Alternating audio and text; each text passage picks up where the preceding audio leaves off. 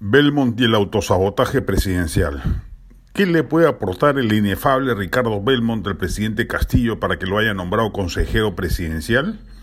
Conocimientos especializados en economía, en política exterior, en resolución de conflictos sociales, en asuntos constitucionales, en análisis político. Obviamente ninguna de las mencionadas. Al presidente Castillo se le sale la cadena, sin lugar a dudas. Es un personaje muy básico, no es bruto, es inteligente, pero desconoce por completo el funcionamiento del gobierno y del Estado y en esa medida no parece calibrar la dimensión de algunas de sus decisiones. Y ello parece que no tendrá remedio pronto, así que deberemos acostumbrarnos a acciones bizarras con inesperada recurrencia, desde declaraciones altisonantes e inapropiadas hasta designaciones de funcionarios absolutamente sin sentido. Es el caso de Belmont, como también lo fue el de Julián Palacín e Indecopi, o también lo es el de los ministros del Interior y de Educación, por citar los más notorios.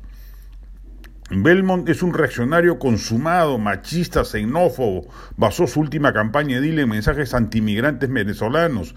Pésimo administrador, lo demostró en la municipalidad y en su canal de televisión.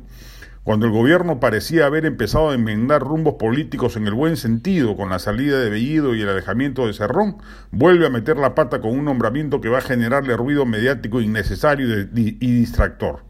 Castillo se dispara al pie, tiene vocación por el autosabotaje, es en ese sentido irremediable y habrá, al parecer, que resignarse a ello un gobierno que tendrá pocas nueces pero mucho ruido, generado la mayor parte del mismo por acciones y decires presidenciales impertinentes o absurdos.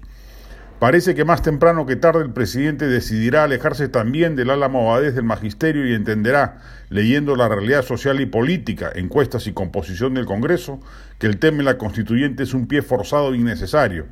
En ese sentido, su perspectiva de gobernabilidad mejorará, pero lo que parece que se mantendrá incólume e inamovible será su vocación por el dislate, por el autoboicot, por generar ruido político innecesario y perturbador que afecta sin duda lo que de bueno puede estrenar en asuntos propios del quehacer gubernativo. El nombramiento de Belmont es una cabal demostración de ello.